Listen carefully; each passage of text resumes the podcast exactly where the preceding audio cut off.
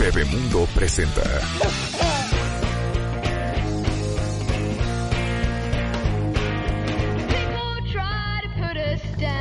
Son las 11.06 de la mañana, cuentavientes. Qué bueno que están con nosotros, sobre todo si son papás y tienen hijos en edad escolar. Porque la verdad es que, como les decía al principio del programa, de acuerdo al INEGI, hay 5.2 millones de estudiantes que estuvieron fuera del ciclo escolar 2021 eh, por pandemia o por pobreza. Muchos de ustedes han dicho que sienten que sus hijos están atrasando con las clases en línea o que no están aprendiendo mucho o que están aprendiendo muy poco con respecto a cuando tenían clases presenciales. Un experto en el tema, aparte de ser productor, corresponsal, eh, conductor, guionista y enviado especial en medios escritos, radiofónicos y televisivos, es catedrático, conferencista, colaborador en diarios en Estados Unidos y América Latina y sobre todo gran experto en temas de educación. Está con nosotros Leonardo Kurchenko, que saben que es muy cercano al programa. Bienvenido, Leonardo. Pero creo que muchos papás, Leonardo, se están planteando la idea de que sus hijos pues no sigan estudiando en línea. ¿Cuántos se han planteado la idea de que se tomen un año sabático? La cantidad de niños no inscritos por motivos directamente por la pandemia o por falta de recursos o por falta de internet o por falta de computadora es increíble. Muy cercano al programa, Marta querida, y a tu corazón, debiéramos decirlo así, con toda claridad y con absoluta... Y a mi mente, y a mi mente, y a mi mente, claro que sí. No tomarle el pelo a nadie. Mire usted, el tema es una crisis gigantesca en México. Yo sé que a las autoridades sociales no les gusta reconocer esto, pero en, México enfrentamos, además de todo lo que acabas de decir en términos de eh, los aprendizajes, los grados, la dificultad de la educación a distancia, es el problema de la conectividad. ¿no? En México tenemos una pobre conectividad y un pobre acceso a la tecnología. Eh, imagínate que hay familias ahora en la pandemia que vimos a una señora en su puesto de mercado atendiendo y trabajando y su chiquito ahí tomando clases en un celular, ¿no? Mientras su madre trabajaba, porque eh, pues eh, esto no cambia. Hay familias que con un solo dispositivo tuvieron que tomar clases tres o cuatro niños. Entonces, pues sí enfrentamos un problema serio, grave. Se abrieron las brechas de distancia, Marta, amigos del auditorio, entre eh, aquellos que tenían una buena conectividad y acceso a dispositivos para eh, conectarse a su escuela, con su maestro, a su clase, y quienes no. Por eso la cifra del INEGI pues es aplastante. Más de 5 millones de alumnos en México estuvieron totalmente desconectados de sus clases, de sus escuelas, de sus maestros. Eh, el sector más afectado, Marta, amigos, el de preescolar, ese de chiquitos, muchos papás dijeron, eh, en, educaciones, en, escuelas privadas, ¿para qué pago y lo tengo ahí para que esté haciendo dibujitos? Mejor lo saco y que haga dibujitos en su casa. Entonces, el sector más afectado con más alto índice de deserción es el de preescolar. En la escuela pública, en la escuela pública tenemos estos graves problemas de conectividad, porque no es un modelo y un sistema educativo que haya sido preparado con plataformas con habilidades y competencias digitales, con maestros preparados para dar clase a distancia. Entonces ahí el golpe de la pandemia fue devastador. Claro, pero eso, eso es cierto también. Maestros preparados para dar clases en línea, que no es igual. Ah, no, es, es, un universo totalmente distinto. Preparas clase, diseñas contenidos, haces secuencias pedagógicas y didácticas de una forma radicalmente distinta. Claro. Eh, eh, las escuelas privadas en México, un buen grupo de escuelas privadas, no, no las de hasta arriba que tienen, digamos, esta liga con modelos internacionales, ¿no? El suizo, el alemán, el americano, todos esos colegios que tienen modelos eh, generalmente compartidos con otros países. Sino escuelas privadas de, de, clase media, de clase media absolutamente normal, que habían iniciado en los últimos 10 años procesos de eh, profundización en su cultura digital, aulas digitales, maestros capacitados y formados en habilidades y competencias, el uso de plataformas, eh, el diseño y, implementación de dispositivos, usar una tableta, una laptop, un móvil. Es decir, llevamos 10, 12 años en México en que eso ha ido caminando en cientos de escuelas privadas esencialmente. Y ahí, pues hay un avance. Esos colegios estaban mejor posicionados para enfrentar la pandemia. Les tocó mejor, pues, es decir, te echaron a la alberca, te aventaron el clavado y pues hay algunos que ya traían flotis y, salvavidas y pudieron pedalearle. Otros que literalmente pues no había ni con qué salir, ¿no? Claro. Ahora, algo, algo bien interesante. Eh, también tenemos que pensar, eh, lejos de los maestros, algo que hemos hablado mucho en el programa Cuentavientes, que desafortunadamente no todos aprendemos igual. Y pienso específicamente en todos aquellos niños kinestésicos que aprenden a través del movimiento, que necesitan pararse, caminar en un salón de clases, regresar, volverse a sentar en su mesa de trabajo, que piden permiso para ir al baño, que vuelven a, regresar. Eh, niños que a lo mejor tienen eh, déficit de atención y que sentarse enfrente de una pantalla eh, con poco estímulo pierde el interés y la atención en cuestión de segundos. Y seguramente muchos de ustedes que son papás, que tuvieron la oportunidad por primera vez en la historia educativa de sus hijos de observar a sus hijos en clase, de observar, y claro, y observar a sus maestros, a lo mejor se dieron mucho cuenta de esto, Leo.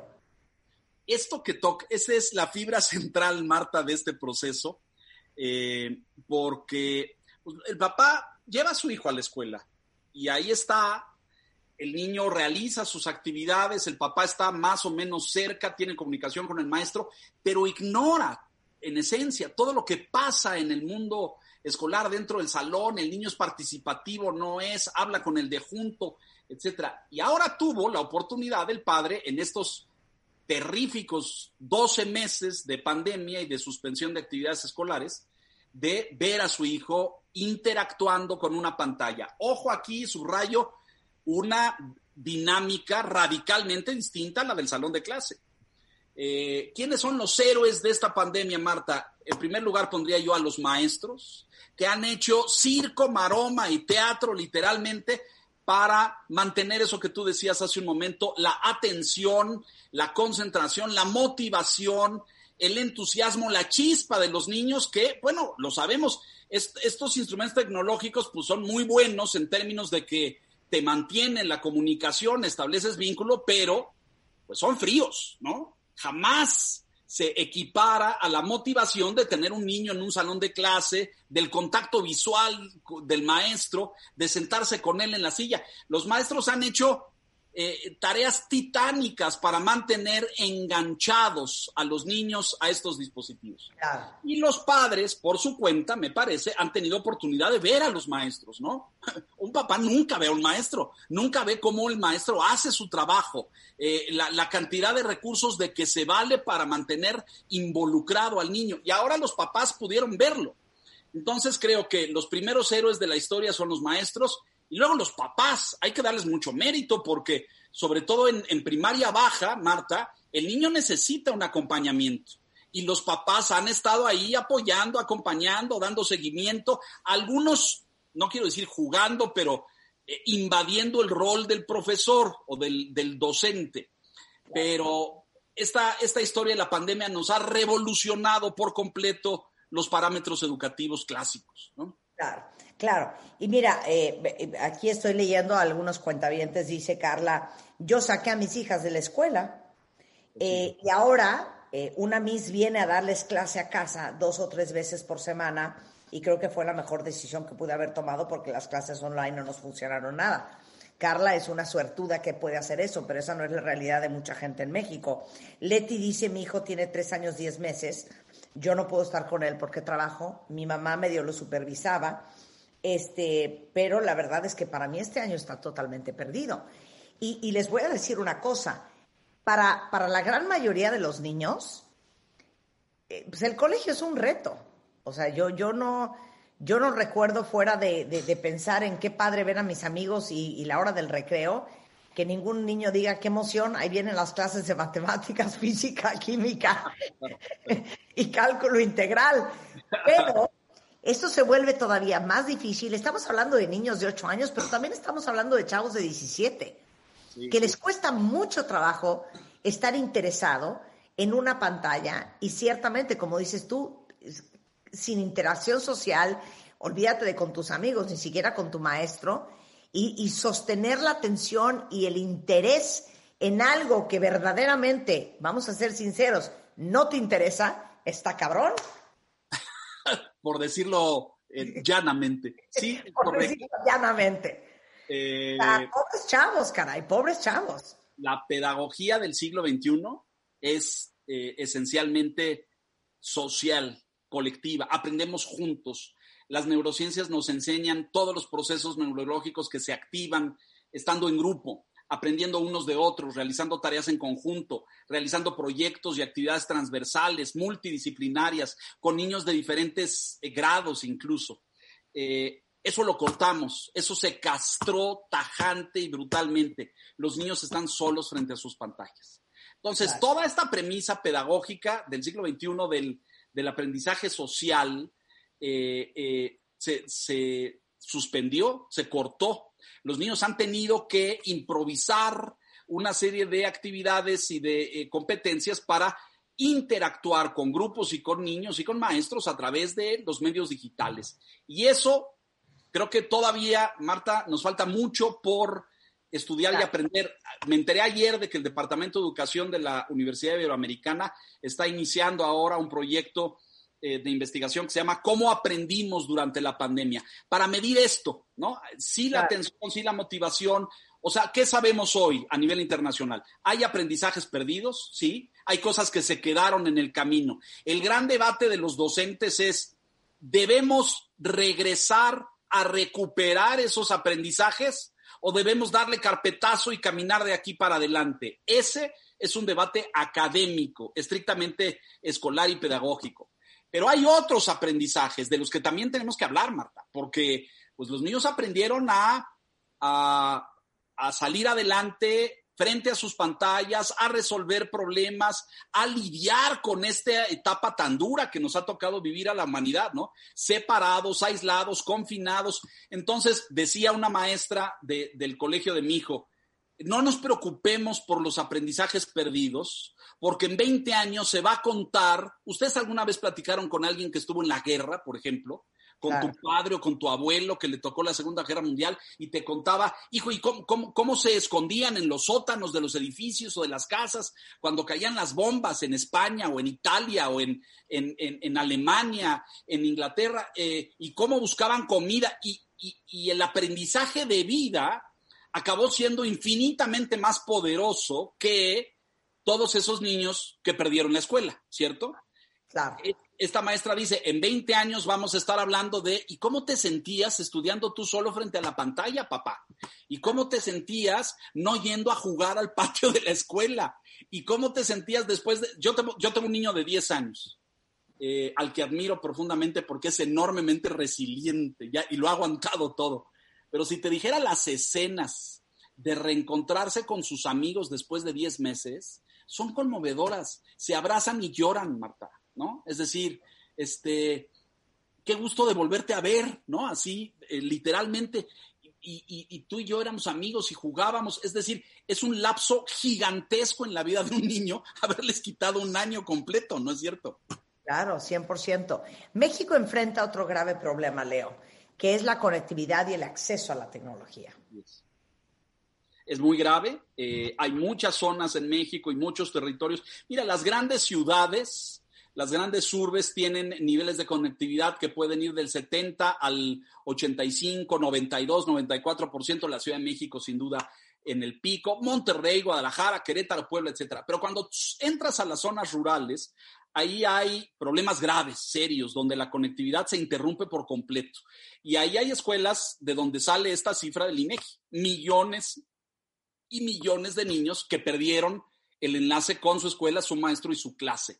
Ahí va a, va a ser necesario que la autoridad, la SEP, la Secretaría de Educación, diseñe mecanismos para decidir qué estrategia pedagógica sigan. ¿Se recuperan los aprendizajes perdidos? El niño que estaba en segundo año o en primero, en tercero, repite el año o le das carpetazo, haces un examen genérico de disciplinas y vas hacia adelante. Esa decisión no se ha tomado en, en México.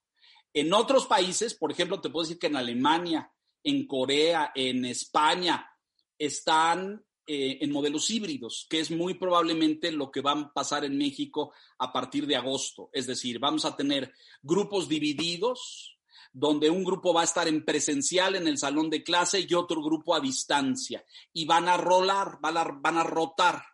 Eh, una semana unos, otra semana otros. Las escuelas van a tener que incrementar su eh, eh, instalación de cultura digital, no solamente con, con, fierros y con tecnología, con una cámara mejor, con una computadora para el maestro, con tabletas, sino además el uso de plataformas, ¿no? En México hay sistemas y modelos educativos de primer nivel internacional, uno y otros varios, eh, que facilitan el uso de plataformas y el diseño de contenidos para los estudiantes. Esto es vital hoy en día, porque si vas a tener a niños que van a seguir a distancia, necesitas mecanismos y herramientas para que puedan descargar contenidos, navegar, hacer tareas, trabajos, lecturas, etcétera. Y esto, tristemente, en México, eh, sobre todo en la educación pública, Marta, estaba pues en pañales. Si tú dices, oye, Alemania, claro, bueno, Alemania tenía plataformas digitales instaladas desde hace 15 años y pues pudieron salir adelante.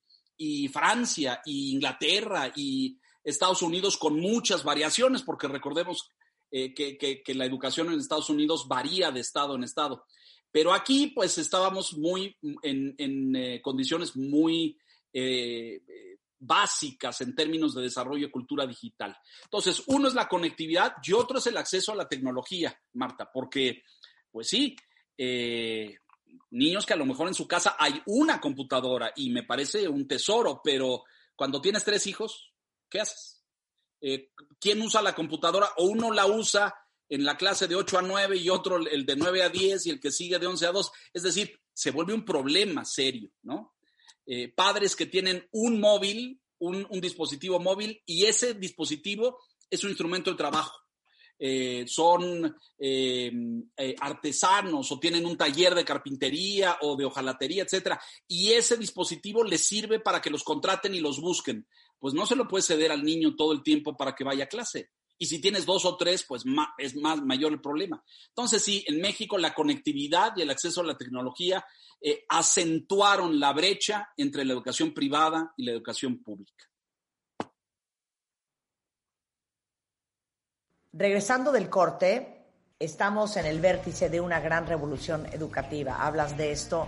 Vamos a hablar de los distintos aprendizajes que sí desarrollaron los niños en esta pandemia eh, los grandes problemas de evaluar en línea. Los leo a todos en Twitter y muchas gracias a los maestros que están estudiando, eh, digo, que están escribiéndonos y que dicen cosas como no sabes qué difícil es darle clases a zombies en Zoom, que verdaderamente están o muteados o sin cámara, que sabes que están haciendo otra cosa que no tiene nada que ver con la clase que están totalmente eh, desconectados de lo que están escuchando. Es muy, muy, muy complicado y ha sido un gran reto y gracias a todos por escribir. Eh, vamos a hablar de la pedagogía del siglo XXI, todo eso regresando del corte con Leonardo Kurchenko. No se vayan. Escuchas a Marta de Baile por W Radio. Síguenos en Facebook, Marta de Baile. Y en Twitter, arroba Marta de Baile. Global.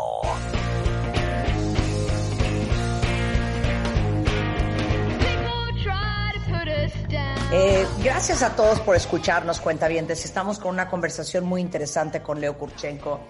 Entre sus muchos talentos y especialidades, a lo que se ha dedicado mucho tiempo. De hecho, eh, existe un programa que piden que regrese, por cierto, Leonardo, Educación Siglo XXI.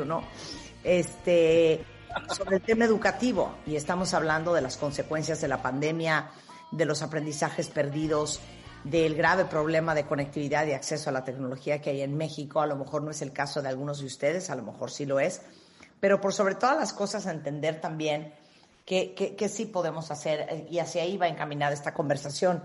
Eh, gracias a todos los que están escribiendo en Twitter, maestros, padres, hablándonos y compartiéndonos la experiencia que han tenido con sus hijos en este año de educación en línea y, entender sobre todo la necesidad de esta revolución educativa. Leo. Pues mira, yo creo, eh, les cuento rápidamente qué ha pasado en el mundo en 10 meses. Un debate impresionante que va desde, escuchen ustedes, la escuela sigue teniendo un sentido.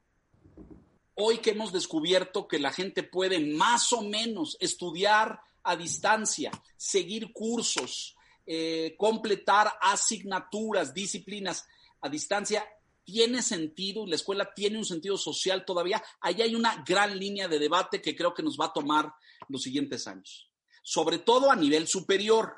Piensen ustedes que muchas universidades, aquí de forma muy señalada, universidades del tamaño, del prestigio, de la solidez del TEC, por ejemplo, del TEC Monterrey, pues buena parte de su eh, matrícula en posgrado pues esa distancia, ¿no? Es decir, estos modelos y estos sistemas ya estaban en funciones pre-pandemia.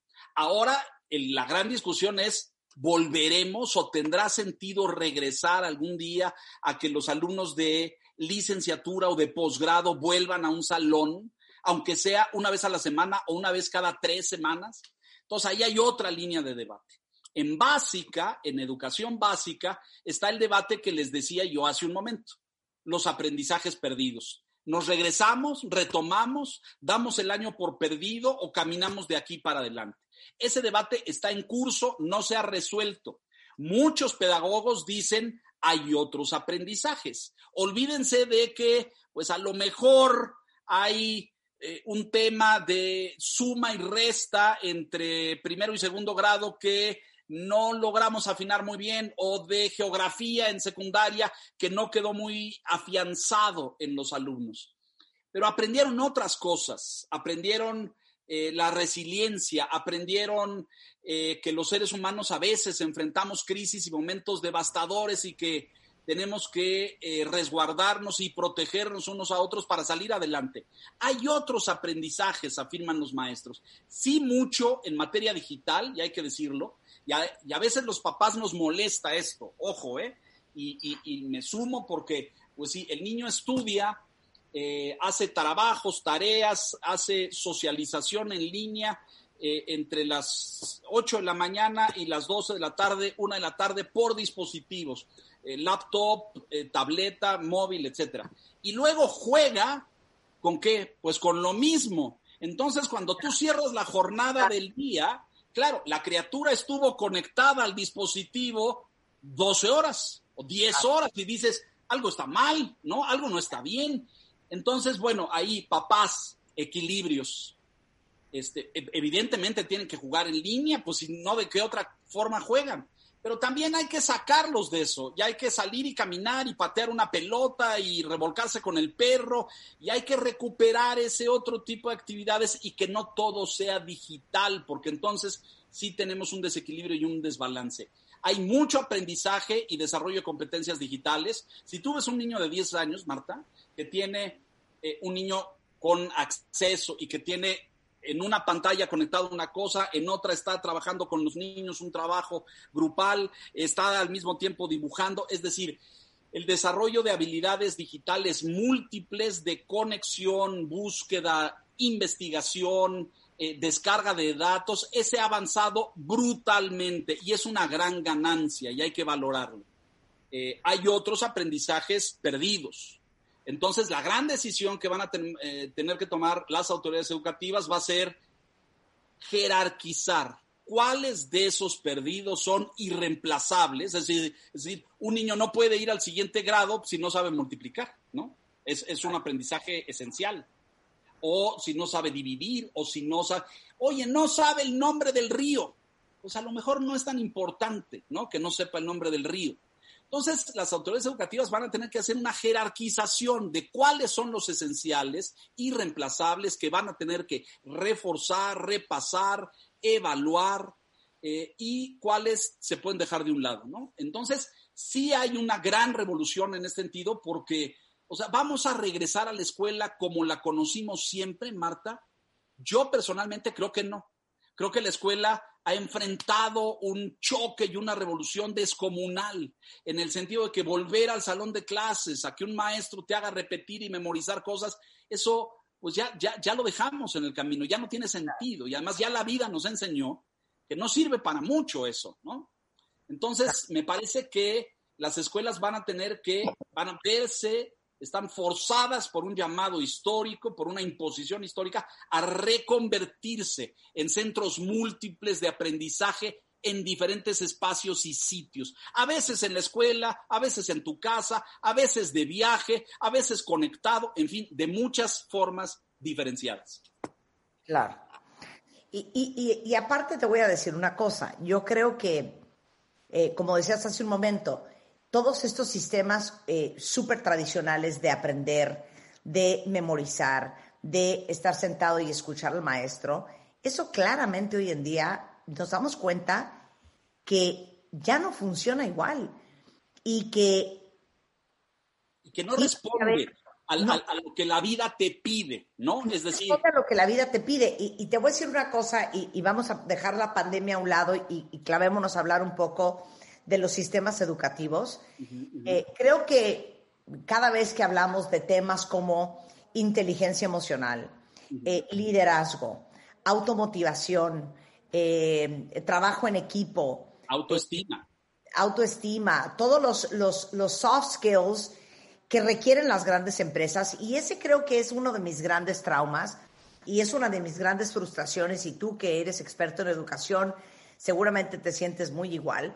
Es que el, el mundo en el que vivíamos nosotros, que salimos de prepa en los 80s o en los 70s, eh, que vivimos y enfrentamos otro mundo laboral y otro mundo profesional, algo que le explico mucho a mis hijas. Me acuerdo cuando mi hija chica me dijo, Ma, es que yo neta no sé si quiero estudiar una carrera. Y me dice, pues tú no estudiaste. Y le dije, ajá, nada más que eso eran los ochentas. El 2020 es otra historia.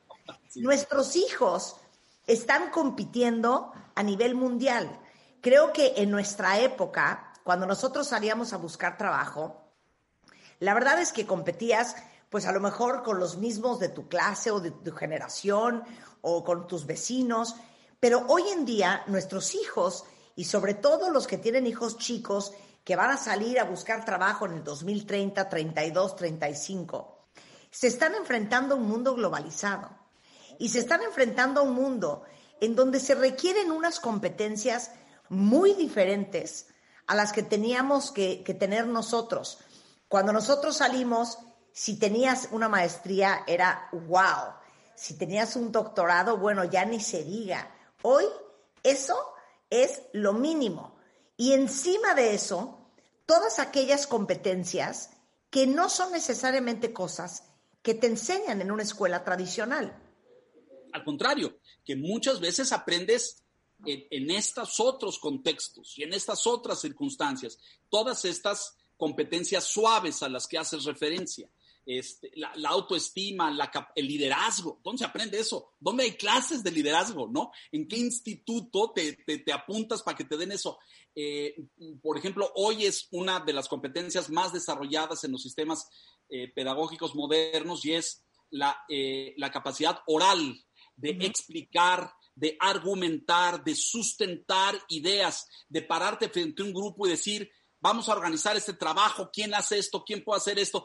Esa capacidad que, pues cuando tú y yo éramos chicos, tú eres significativamente más joven que yo, pero este, pues o la traías o no la traías, pero nadie te decía, este, oye niño, aprende a hablar en público y aprende a, trabajar en equipo, porque si no sabes eso, te va a costar mucho trabajo después en la vida.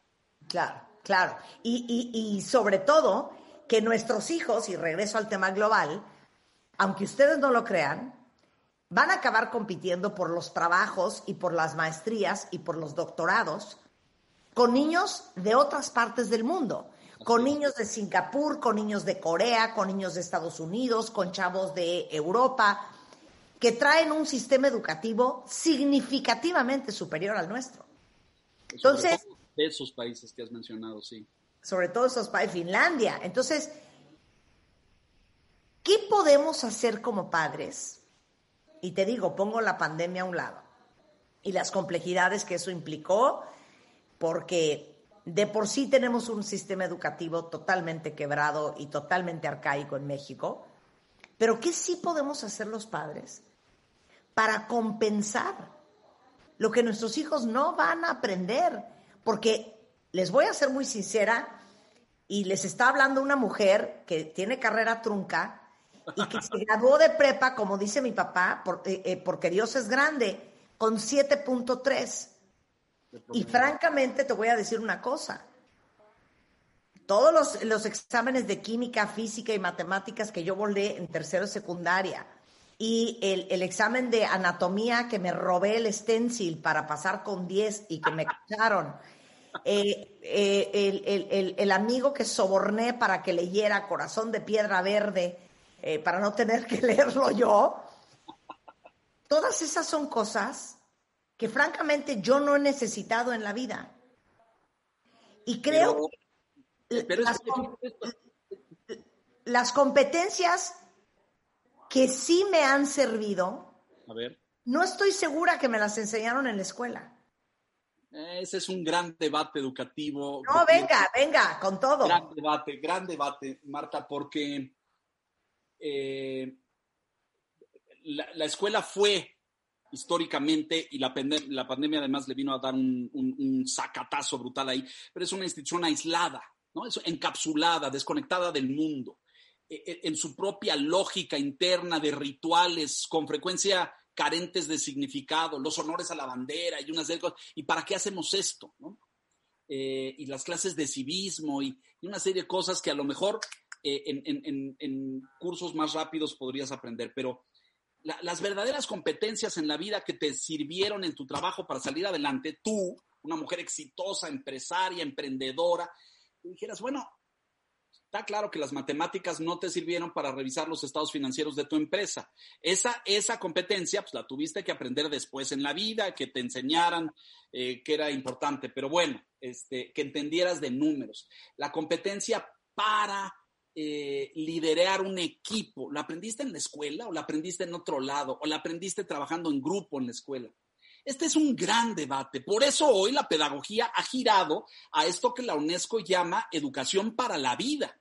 Lo que aprendes en la escuela te tiene que servir para salir a la vida a resolver problemas, no para repetir el, mapa y la hidrología de la República Mexicana o para eh, eh, repetir eh, el esqueleto y, los 206 huesos del, del, cuerpo humano. Es decir, el conocimiento tiene que tener un significado para que tú lo puedas aplicar a la resolución de problemas prácticos. Ese es el gran cambio pedagógico de los últimos 25 años.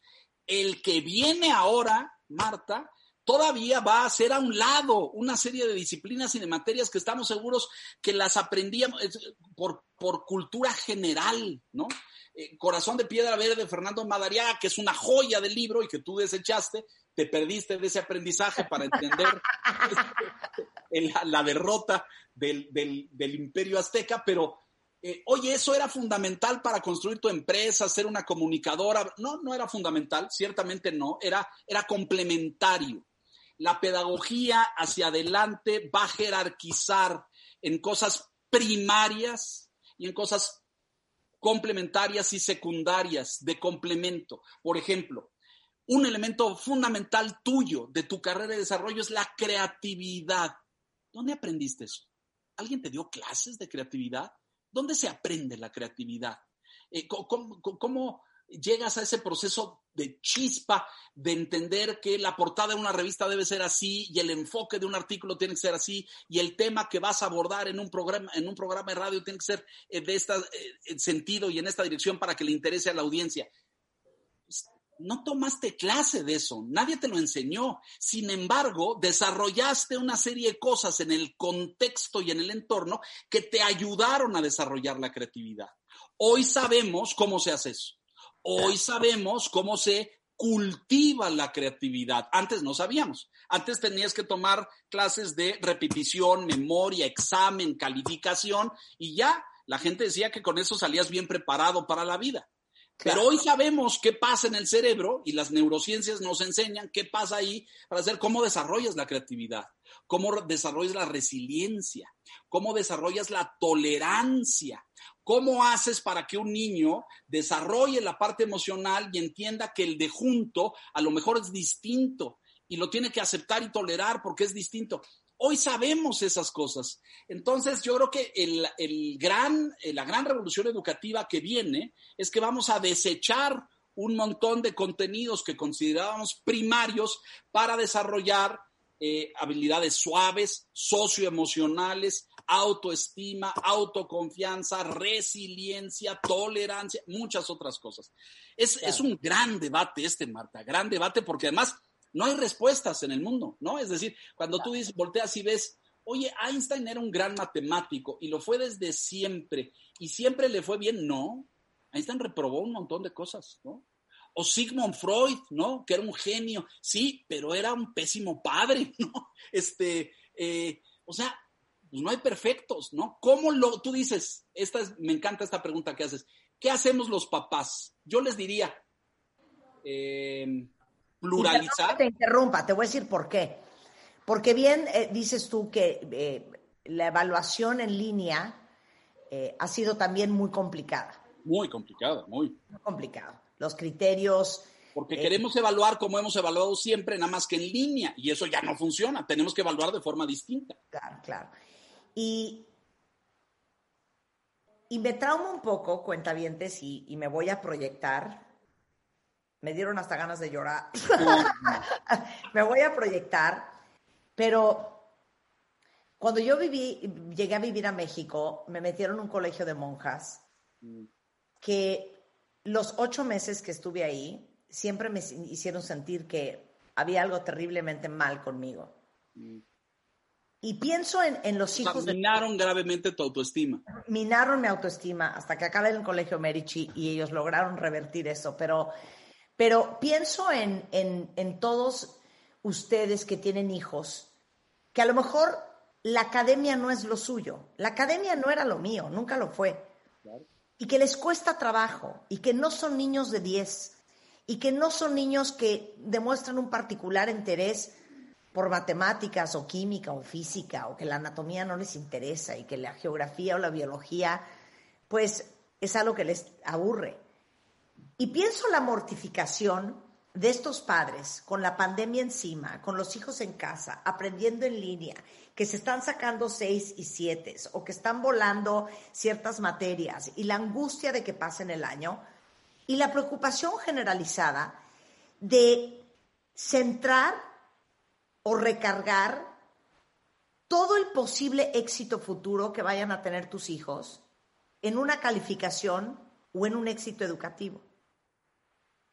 Y lo que les quiero decir y darles paz es que desde mi punto de vista, y es algo que yo siempre les decía a mis hijas, miren con que pasen el año, miren con que pasen el año, que la academia no va a determinar si sus hijos van a ser exitosos en la vida o no. No, claro que no. Tiene que ver con disciplina, tiene que ver con motivación, tiene que ver con encontrar su pasión, tiene que ver con ser seres humanos emocionalmente inteligentes, con ser seres humanos resilientes, empáticos, con muchas otras cualidades que van a aprender más de la vida, de sus interacciones sociales, de lo que ven en su familia, de lo que ustedes les muestran y les educan, que de haberse sacado un 5 en matemáticas o un 10. ¿Te gustó mi reflexión, Leo? Nunca mejor dicho. Y además la vida lo demuestra, lo que acabas de decir eh, se comprueba. Pero hoy un papá, en este contexto que estamos enfrentando, ¿qué hace? Eh, cuando digo pluralizar, me refiero a eh, abrir otros estímulos. Y el niño va a tener que hacer sus clases y estar concentrado y hacer lo que pueda, pero eh, que juegue, que brinque, discutir y hablar mucho cómo nos sentimos en esta etapa tan delicada y tan difícil. Tenemos que aprender a procesar las emociones y los sentimientos, algo que a mi generación no existía eso, ¿no? Este, oye, ¿cómo te sientes? Importa un pepino cómo te sientes. Aquí hay que dar resultados y sacar 10 y tener calificación. Eh, yo creo que una de las grandes lecciones que nos va a dejar esta etapa para los padres y los hijos es aprendimos a estar juntos con complicaciones, con dificultades, porque hemos estado encerrados mucho tiempo. Eh, y aprendimos que debemos cuidarnos y protegernos. Eh, es una gran lección. Papás no estén angustiados por si eh, en, matemáticas no salió muy bien y no logra mucho conectarse y estar muy activo y entusiasmado con las clases, no es lo relevante. Lo relevante es lo que acabas de decir, Con que pase el año, con que pase el año. Además, ahí ya vendrán decisiones de las autoridades y los ministerios. Vamos a tener que tomar cursos para reforzar la matemática y el quebrado y la ecuación. Bueno, a lo mejor será una decisión educativa, pero importan mucho más otras cosas, todas las que acabas de decir que se sientan bien, que estén seguros, esto va a pasar, vamos a salir adelante, va a haber posibilidades de trabajo, ahorita no se ven y se ve una crisis terrible enfrente y el país no crece y no hay inversión y ha habido enorme desempleo, pero va a pasar y van a venir condiciones mejores. No podemos transmitirles angustia perpetua, ¿no es cierto? No pueden crecer con esta sensación de esto está del espantoso y no se va a componer. No, sí se va a componer. Vamos a salir a ver y va a haber un sol al final del camino. Eso me parece mucho más trascendente que, eh, que la calificación de la clase y que el, examen. Los maestros han hecho labores titánicas y hay que hacerles, levantarles un monumento porque eh, con pocas o muchas herramientas digitales, pues han tratado de salir adelante de este, de este caos terrible que hemos vivido. Eh, pero vendrán decisiones hacia el final de la escuela se convierte en qué cosa, en qué, en qué entidad se transforma la escuela para tener eh, aprendizajes múltiples a distancia, híbridos, mixtos, presenciales y de lejos, digitales y no digitales. Y ese debate está en curso ahora mismo. Claro. Y como decías al principio, piensen en todo lo que sí aprendieron sus hijos en esta pandemia y sobre todo a través de ustedes. Cómo trabajar bajo presión, cómo adaptarte al cambio, cómo salirte de tu zona de confort, a veces a trancazos, cómo ser resiliente, cómo usar la creatividad para resolver todo lo que ustedes tuvieron que resolver en un año. Desde dónde iban a trabajar en su casa, cómo iban a trabajar, este, cómo se iban a cuidar, cómo interactuaron en su familia, cómo trabajaron bajo estrés, qué hicieron con esa presión, cómo resuelven su frustración y su irritabilidad, la falta de libertad, la falta de movilidad todo lo que ustedes hicieron y cómo operaron y resolvieron su vida ha sido un enorme aprendizaje para sus hijos. Y si lo hicieron bien, aún mejor. Porque gracias a ustedes, sus hijos hoy saben lo que es vivir en el estrés de una circunstancia tan bizarra y tan increíblemente complicada como la que hemos vivido todos. ¿Cómo nos vamos a contar esta, historia en años? Fíjate. Claro, claro, claro. Háganle, esta pregunta a sus hijos, que y se las hicimos a los míos el otro día. Ajá. En 20 años, cuando tengan que contarle esta historia a sus hijos, ¿cómo se la van a contar? Exacto. ¿No? Oye, Leo, qué, placer hablar contigo siempre. Marta querida, eh, creo que estamos, déjame concluir con esto, los papás, eh, surgieron muchas cosas en, en, el ambiente educativo, le pusimos escuelas guerrilleras esto de, pues lo saco de la escuela y que venga aquí una maestra y le dé clases en la tarde, ¿no? Total, pues ahí la va llevando. Bueno, está bien, yo, yo no estoy peleado con eso. Yo creo que la escuela sigue teniendo un sentido social, sigue teniendo una función de encuentro, de socialización, de aprendizaje colectivo, y esa va a permanecer transformada, no como la conocíamos. Los papás no se angustien mucho, eh, me parece mucho más importante los otros aprendizajes que el curso y la calificación. Es, irrelevante. Yo sé que estamos en esta angustia de, y va a perder el año. Pues no, no creo que sea un año perdido. Creo que es un año que nos va a dejar otras lecciones. ¿no? Y, y, vendrán cosas por delante. Soy un optimista eh, perpetuo y tengo esperanza en que las cosas vendrán hacia adelante. Tenemos muchas cosas que resolver en materia educativa. Los directivos no sabes cómo han sufrido y los maestros para diseñar secuencias y para cómo adapto este contenido y lo doy en la pantalla. Híjole, una y, han salido adelante. Son, son guerreros los maestros, son, son gente de enorme valor. Así es que vendrán momentos, calma, tranquilo, respiren. Oye, pero este es el mejor tweet de todos los tweets que han llegado. A ver. No, Marta, pero mira, lo importante es que a un año de esto mis hijos aún tienen a sus padres juntos. enorme, enorme. Aquí seguimos, aquí seguimos. Aquí seguimos, muy bien, bonita. Gracias, Leo. Es Leo Kurchenko, eh, eh, Leonardo Kurchenko en Facebook, es L Kurchenko en Twitter si lo quieren seguir y eh, lo pueden ver todos los días en el financiero Bloomberg a las 8 en punto de la noche. Muy bien, gracias Marta querida.